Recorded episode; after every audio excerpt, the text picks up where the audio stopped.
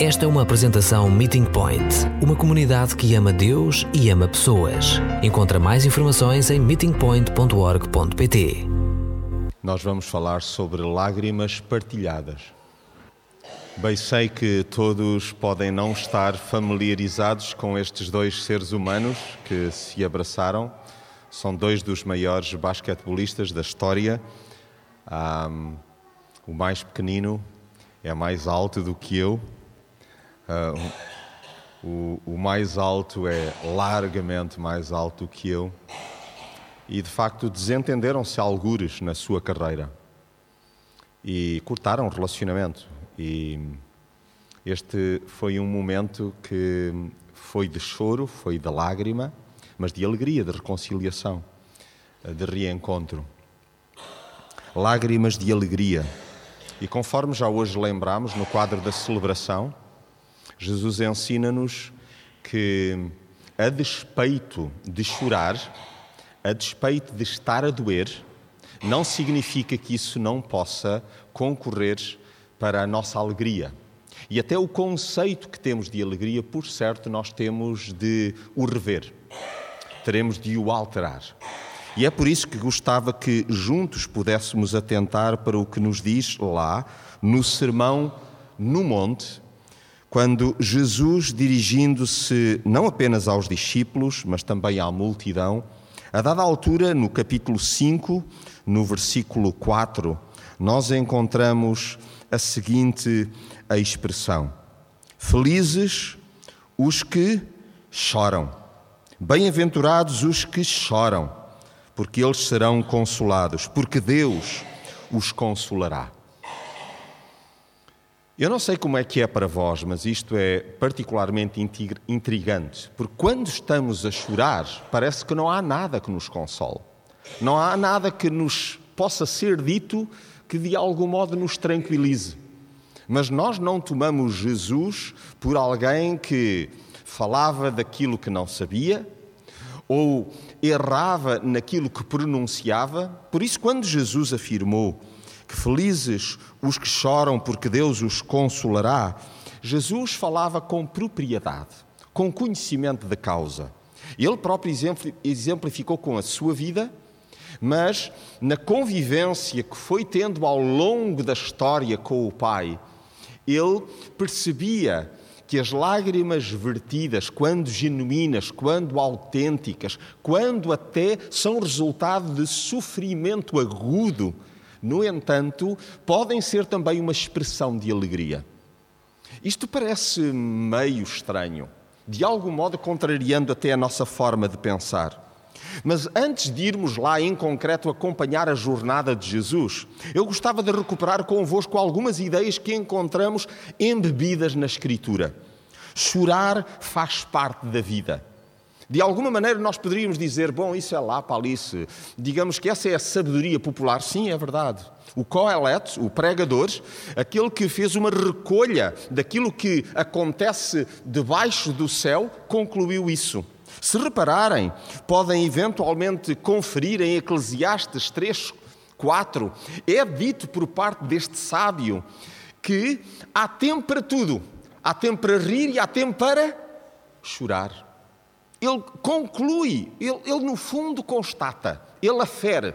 Ele olha à sua volta e ele diz: sim, há alturas em que só apetece gargalhar, mas há alturas em que nós, de alguma maneira, só encontramos como a expressão daquilo que não conseguimos verbalizar as lágrimas. Por isso, chorar faz parte da vida. Por isso, há que ter cuidado com o reprimirmos lágrimas. Nós não precisamos de esconder lágrimas. Nós não precisamos de fingir que não choramos. De facto, chorar é normal. É normal. Anormal é não chorar. Aquilo que é inusual é alguém que não se emociona. É alguém que não exprime então as suas emoções por via então das lágrimas. Por isso, será importante que nós, no íntimo, quando nos apetecer chorar, procuremos não esconder essa necessidade intrínseca que o nosso corpo, que a nossa alma procura e consegue encontrar para exteriorizar o que cá vai dentro. É muito bonito porque Samuel Rutherford, lá em 1600, ele expressou algo que hum, nas últimas semanas tem ganho um enorme significado para a minha própria vida. Porque ele diz que as orações, as orações são as vestimentas, as palavras que nós usamos são as vestimentas dos nossos diálogos com Deus. Mas os suspiros, e nós poderíamos acrescentar, mas as lágrimas, é sobre aquilo que elabora o coração. Ou seja, são as lágrimas que melhor expressam o que cá vai dentro. Como é que nós pomos uma legendagem em lágrimas? Às vezes nós até dizemos, bom, eu estou a chorar porque são as nossas legendas. Mas há alturas em que não nos apetece fazer outra coisa, simplesmente as lágrimas rolam. Acontece convosco? Comigo sucede. E eu creio que nós somos feitos da mesma massa. E como tal, chorar faz bem e é desejável chorar. Eu direi que se estamos enxutos há muito tempo, e uma das grandes músicas que esta nação conheceu na última década é precisamente da autoria de um cristão, e que é Lenço Enxuto, é uma música extraordinária sobre esta beleza que é a arte de chorar, a arte de nos emocionarmos. E eu diria que uma boa oração é pedir, Senhor, por favor, dá-me lágrimas se porventura andamos enxutos demais e nada então rouba de nós emoção. Estamos frios e eventualmente incapazes de ser tocados por Deus. Chorar, por isso, contribui para o nosso equilíbrio. É salutar chorar, faz bem à saúde. Chorar ajuda a exteriorizar algumas das coisas que cá estão dentro. Por isso, Jesus dizia: Felizes, bem-aventurados os que choram. Os que choram têm uma perspectiva muito mais ampla da vida. É isso que Jesus, de algum modo, está a querer dizer-nos. Chorar melhora-nos como pessoas. Somos melhores pessoas quando choramos. Muito melhores pessoas. Porque, de alguma maneira, nós estamos a reconhecer a nossa falibilidade, a nossa incapacidade para resolver. Estamos diante de mistérios, de dilemas e afirmarmos a nossa impotência é bom, faz-nos bem, torna-nos melhores pessoas e, de alguma maneira, então impede que nos coloquemos em bicos de pés perante os outros. É humano chorar. Desumano é não chorar. É humano chorar. Chorar é empático. Lá em Romanos, no capítulo 12, se porventura quiserem espreitar depois, no versículo 15, é-nos dito que nós devemos alegrar-nos com os que se alegram e chorar com os que chorar com os que choram. A capacidade para nos colocarmos na pele do outro, chorar é empático. Eu diria mais que chorar é divino. Chorar é divino. Deus chora. Deus tem a capacidade para, na verdade, vir ao nosso encontro e sofrer ao nosso lado. Nós às vezes pensamos que estamos sozinhos e temos um Deus que chora conosco, um Deus que sofre conosco, um Deus sofredor. Gostava convosco, antes de irmos a um curto trecho, então, nos Evangelhos, gostava, no entanto, de me socorreres da experiência comunitária que temos, do conhecimento existente aqui enquanto família sobre o percurso de determinadas personagens, não muitas, mas lembram-se. José foi aquele que chorou pelo fosso relacional com os seus irmãos. Ele chorou tanto, mas tanto. Ouvia-se em toda a casa. Obviamente que é uma hipérbole, é um exagero, mas é para perceber como ele chorou, chorou tanto. Aliás, ele chorou pelo pai também no momento do reencontro, mas ele chorou por causa de um fosso relacional com os irmãos. E foi consolado como? Através da reconciliação. Agora, foram lágrimas que depois vieram a redundar em alegria, mas a alegria começou com aquelas lágrimas.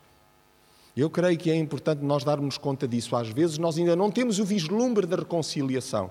Aqui, naquele vídeo que vimos, então, entre aqueles gigantes, aqueles basquetebolistas com uma imagem projetada à escala global, mas que nos ensinam o mesmo.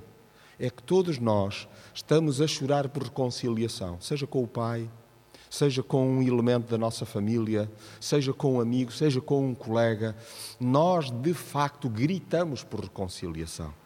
Então, quando olhamos para José, lembremos isto que nos inspire a dor dele não pela dor em si, não porque de algum modo nós eh, eh, nos regozijamos com o sofrimento daquele homem, mas por percebermos que aquela é também a nossa história. Nós às vezes estamos zangados com os nossos irmãos, com aqueles que são do mesmo sangue, com aqueles que de algum modo viveram debaixo do mesmo teto, experienciaram o mesmo que nós, dividiram o ringue conosco, ouviram o que a brincar o Isaiah Thomas no mais baixo dizia, mas eu só não te perdoo, é o teres-me ganho no ringue. Mas, mas, obviamente, já num âmbito de reconciliação, permite-se este gracejo. Mas lembremos isto, que de facto, conforme Jesus disse, olhando nós para José, percebemos que felizes são os que choram. Felizes são aqueles que lamentam, então, aquilo que é o prenúncio da alegria, isto é, da reconciliação. Neemias chorou pela miséria envolvente, mas também pela sua. Ele chorou pela miséria à sua volta, mas ele assumiu: não, eu sou parte integrante também deste problema. E ele chorou copiosamente durante horas. Diz-nos que durante dias ele não fez outra coisa que não fosse chorar. E nós, se calhar, ainda não chorámos o suficiente pela miséria à nossa volta pela miséria daquilo que acontece na vida dos outros e na nossa, naquilo que nos entristece profundamente, que nós de facto não desejamos fazer, mas acabamos por fazer. E é o dilema da família que vive no apartamento ao lado. E termos esta noção coletiva, porque nós somos temos uma costela de árbitro e facilmente acabamos por falar sobre os despistes alheios. No entanto, Neemias foi consolado com um restauro integral. Um restauro nas suas emoções, mas também na nação. E de algum modo a cidade que estava dizimada acabou por ser reconstruída e num tempo absolutamente recorde. Ou seja, as lágrimas são, digamos que, o início da restauração. Pedro chorou amargamente a sua traição mas foi consolado pelo perdão de Jesus. Mas eu, eu, não sei se nós conseguimos imaginar a dor profunda de quando Pedro se dá conta: eu não estive à altura daquilo que me comprometi. E o que é que ele fez? Diz-nos diz o texto que chorou amargamente. Nós sabemos o que isso significa. Lágrimas amargas, azedas, de tristeza profunda de nem nos sequer conseguirmos olhar a nós mesmos. E é tão interessante que, conforme Jesus ensinou, felizes os que choram, bem-aventurados os que choram, porque esses serão consolados. Só houve perdão concedido a Pedro por causa dessas lágrimas amargas. A alegria do restauro iniciou-se com essas lágrimas amargas. Por isso, neste momento, as tuas lágrimas são ácidas, as tuas lágrimas são azedas, as tuas lágrimas são eventualmente até de revolta contra ti mesmo. Pois bem, então que isso possa ser o prenúncio do perdão concedido por Deus. Jesus chorou pela cidade, pelo amigo Lázaro, lembram-se, pela multidão, no fundo por nós, por nós. E é bom que nós também choremos para sermos consolados. Só seremos consolados se chorarmos. Não, não, não é incrível isto? Sairmos daqui pequeninos, dizendo assim: temos de facto de lamentar. De lamentar o, o que somos, de lamentar eventualmente aquilo que não conseguimos ser e dar aso para que Jesus possa reconstruir aquilo que é tão precioso para Ele, que é a sua vida em nós. E por isso convidava-vos muito rapidamente a abrirmos em Lucas, no capítulo 19, e a olharmos para três, quatro versos, nomeadamente a partir do versículo 41. Lucas 19, leio convosco este curto trecho dos versos 41 até 44.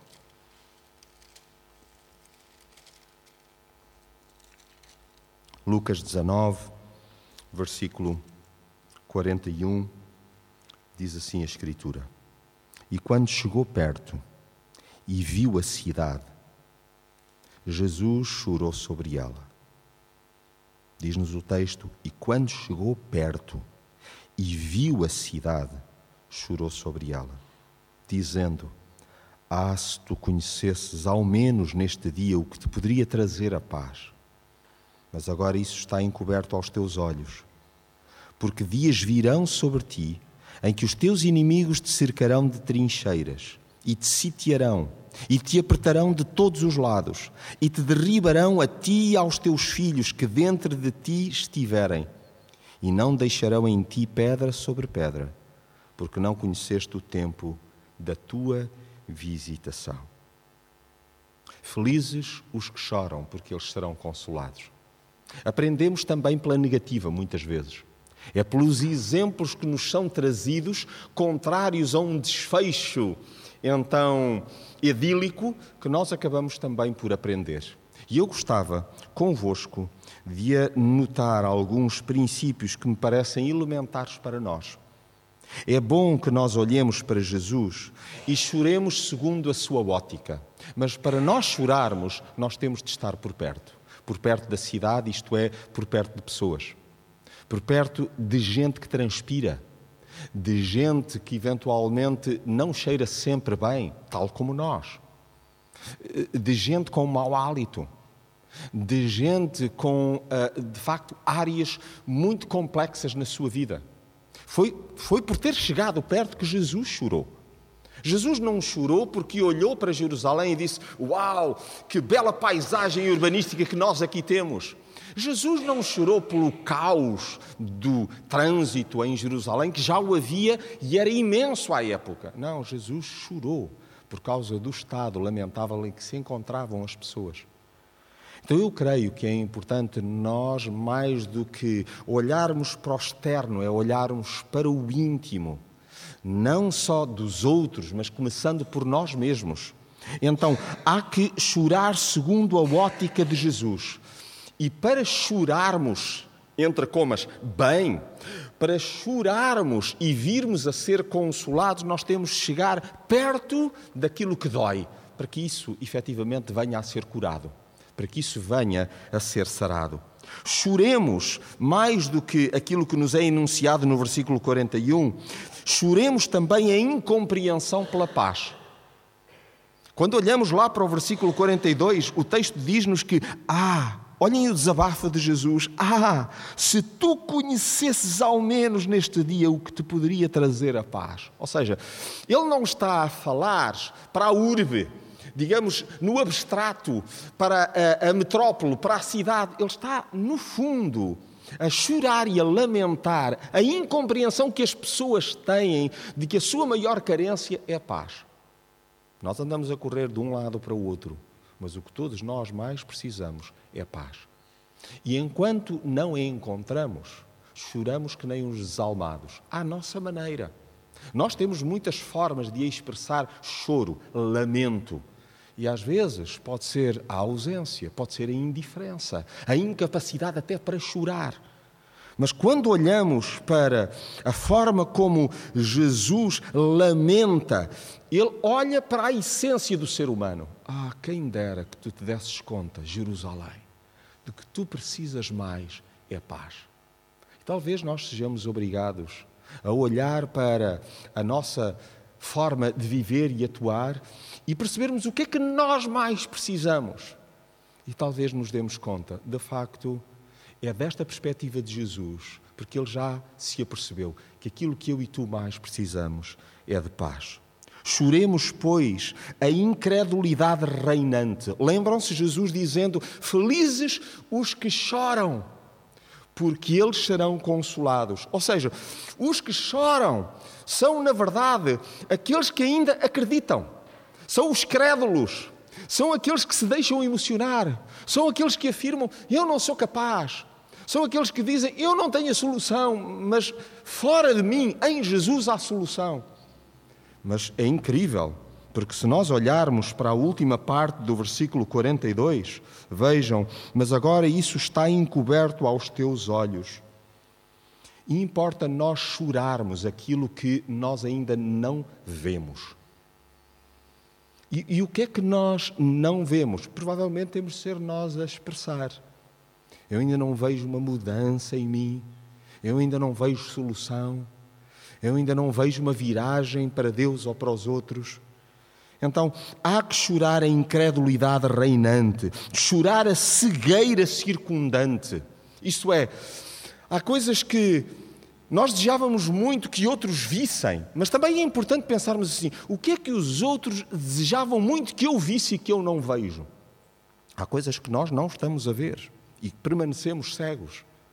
E sobre isso nós precisamos também de chorar, porque a nossa alegria vem daí, de passarmos a ver o que ainda não vemos.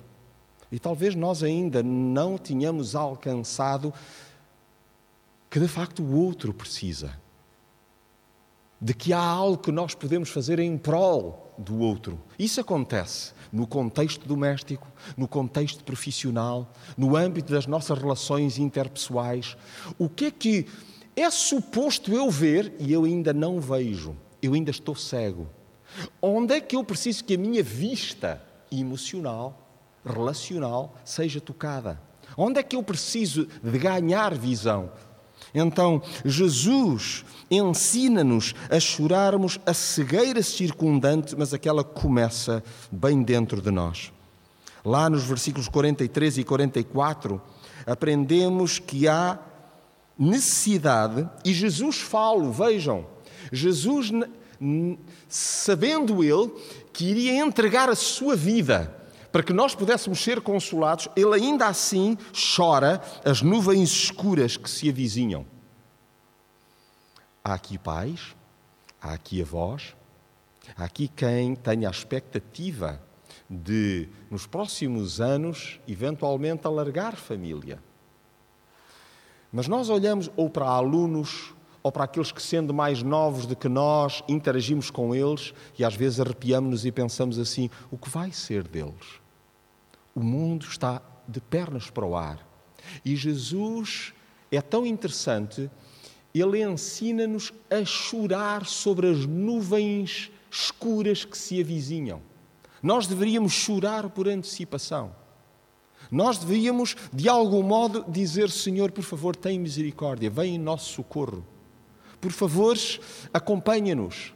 Se com os meus filhos, com os meus netos, com esta geração, com os mais tenrinhos da idade, eventualmente com os pequeninos da cidade, com aqueles que não têm proteção. Senhor, por favor, a insensibilidade é tão grande, eu quero chorar isso, porque eu quero continuar a manter-me desperto.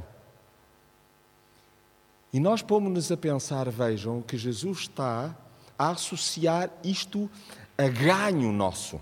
Ou seja, ser consolado é um ganho, é um benefício extraordinário. Ter colo, ter abraço, ter proteção, ter mimo, ter esperança, ter luz é um ganho. Jesus está a dizer assim: felizes os que choram, esses é que são alegres. Os que são alegres são aqueles que, na verdade, experimentarão depois um consolo futuro que agora parece que nunca mais chega. Parece que nunca mais chega. Aliás, Jesus, se quiserem espreitar, chorou lá em João, no capítulo 11, diz-nos o texto, em circunstâncias muito próprias, chorou com o sufoco dos outros. Só o facto de ver os outros chorar, isso emocionou Jesus. Em João 11, lá no versículo 35, diz que Jesus chorou. É, é, é o verso mais curto existente na Escritura e que nos ensina tanto. Choremos o aperto que nos vai na alma. Chora, para que a alegria venha. Aliás, conforme nós hoje já escutamos na leitura da palavra, o choro pode durar quanto tempo? Uma noite, diz o salmista. O choro pode durar uma noite inteira. Digam, uma noite é pouco. Chorar uma noite. Chorar uma noite. Ah, isso é só uma noite. É? Chorar uma noite parece uma eternidade. Chorar uma noite. Eu, eu julgo que exista aqui quem tenha essa experiência do que seja chorarmos amargamente, não é durante uma noite, é noites, quando cai a noite, chorar, cair nessa gruta. Mas o salmista diz: a alegria vem pela manhã. Ou seja, cada dia que rasga, cada novo dia, cada vez que nasce o sol, é um indicador à esperança. À esperança. Então, felizes, alegres os que descobrem que o choro engrandece. Eu espero que a tua conclusão hoje seja essa. Ó oh, Senhor, não vou queixar mais das minhas lágrimas. Eu vou simplesmente lembrar que elas são o anúncio de que eu sou uma pessoa resolvida, feliz em Ti. Felizes os que mantêm a sua sanidade exteriorizando a angústia. Apetece-te chorar, chora. Feliz és. Ou seja, há consolo por esta assunção deste estilo de vida. Felizes os que fazem marcha atrás. O que chora é o que lamenta e dizia: Não, eu não quero fazer mais desta maneira. Isto, isto tem de parar. Felizes os que choram e confessam a sua miséria. Felizes os contritos. Felizes os arrependidos, pois serão perdoados. Lembram-se de Pedro? Felizes os que descobrem o lado lunar do riso, o outro lado, a outra face da moeda. A vida não é só rir, é tempo também para chorar. Felizes os que preferem o choro à farra é tão interessante que o sábio de que vos falava, o autor do livro de Eclesiastes, diz isso mesmo no capítulo 7, nos versículos 2 até 4, que de facto a alegria está, a felicidade, o senso de responsabilidade está na casa, então, do choro, na casa onde a lágrima é vertida, onde as pessoas são empáticas com o sofrimento alheio. Felizes os que pranteiam por causa da maldade Felizes os que captam o pulsar do coração de Jesus. Lembram-se? Há pouco, recordando nós o ensino de Jesus, dávamos conta que ele nos ensina que as dores de parto são garante de sofrimento, mas é uma tristeza que redunda em alegria.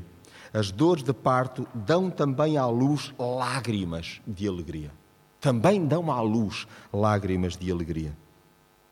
Não sei se todos tiveram a oportunidade de estar no início da celebração. Nós vimos um vídeo que é um cântico extraordinário. Ele anima muito, mas a letra é dura. A letra é muito dura. A letra é de um dos momentos de maior val de lágrimas de Davi. E eu gostava que nós pudéssemos ler essa oração. Ela encontra-se no Salmo 13 aquele cântico a vozes, sem instrumentos, só a vozes, que lindo, que lindo. As vozes femininas, na prática, cantaram a maioria do Salmo 13. As vozes masculinas ali simplesmente estavam em constante clamor. Por favor, abra os meus olhos, mantenha os meus olhos abertos. Ou seja, nós ganharmos uma nova perspectiva. Ai, que salmo tão macambúzio, que salmo tão derrotista, que salmo tão pessimista, que salmo tão enlutado. E, no entanto, nós poderíamos traduzir isto: Felizes os que choram, porque serão consolados. É a legenda deste salmo. O Salmo 13, leio esta oração convosco.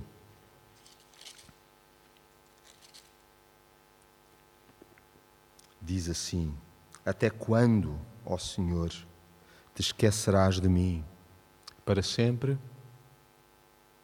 Como é que vocês imaginam Davi a orar isto? De sorriso nos lábios? Impossível. De certeza que ensopado, escrito em lágrimas. Até quando esconderás de mim o teu rosto? Sentindo-se sozinho, desamparado, chorando. É um homem a chorar? Até quando encherei de cuidados a minha alma, tendo tristeza no meu coração cada dia? Não são só as noites, cada dia tenho tristeza no meu coração. Até quando o meu inimigo se vai exaltar sobre mim? Ó oh Deus, considera, responde-me, ó Senhor Deus meu. Alumia os meus olhos para que eu não durma ao sono da morte para que o meu inimigo não diga prevaleci contra ele e os meus adversários não se alegrem em sendo eu abalado. Esta é a oração deste homem. E atenção que quando ele fala de inimigos, nós não temos certeza aqui se ele está a falar de adversários físicos ou se está a falar de uma doença ou de um estado depressivo. Ele simplesmente está a dizer: por favor, que este adversário, que este meu inimigo não triunfe sobre mim. Eu estou a chorar, Senhor. Felizes os que choram, e eles serão, disse Jesus, consolados. Querem crer que esta postura de lamento, de choro, de transparência emocional diante de Deus, vejam como é que termina a oração, olhando para o verso 5. Mas eu, eu confio na tua benignidade o meu coração se regozija na tua salvação. Cantarei ao Senhor, porquanto me tem feito muito bem. O problema estava resolvido? Não. Sabe, eu creio que muitas vezes nós olhamos e pensamos que isto é cronológico. Versículo 5 e 6 ele já estava encantado da vida. Não. O assunto ainda o acompanhava, ainda lhe moía o juízo, ainda o perturbava interiormente. Mas simplesmente ele percebia que a sua esperança, a sua salvação, vinha do Senhor. Então, reconstrua-se o templo no nosso coração e jamais deixemos de chorar pelo domínio de Deus em nós. E eu gostava uh, que, por favor, fixassem ou anotassem ou abrissem a Bíblia agora, porque este é um dos momentos mais belos que se nos fala de lágrimas que de facto redundam em alegria e é em Esdras. É num momento particularmente difícil do povo. E é tão interessante e tão bonito aquilo que nós encontramos lá em Esdras. Então, após os livros de Crônicas, encontramos em Esdras, no capítulo 3, leio convosco, só para nos contextualizarmos, lerei apenas três versos, o verso 11 até 13. Então, em Esdras, no capítulo 3, leio convosco o versículo 11. Esdras 3. E cantavam a reveses, louvando ao Senhor e dando-lhe graças com estas palavras, porque Ele é bom, porque a sua benignidade dura para sempre sobre Israel.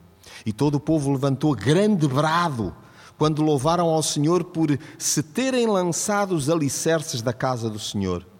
Muitos, porém, dos sacerdotes e dos levitas e dos chefes das casas paternas, os idosos que tinham visto a primeira casa, choraram em altas vozes quando à sua vista foi lançado o fundamento desta casa.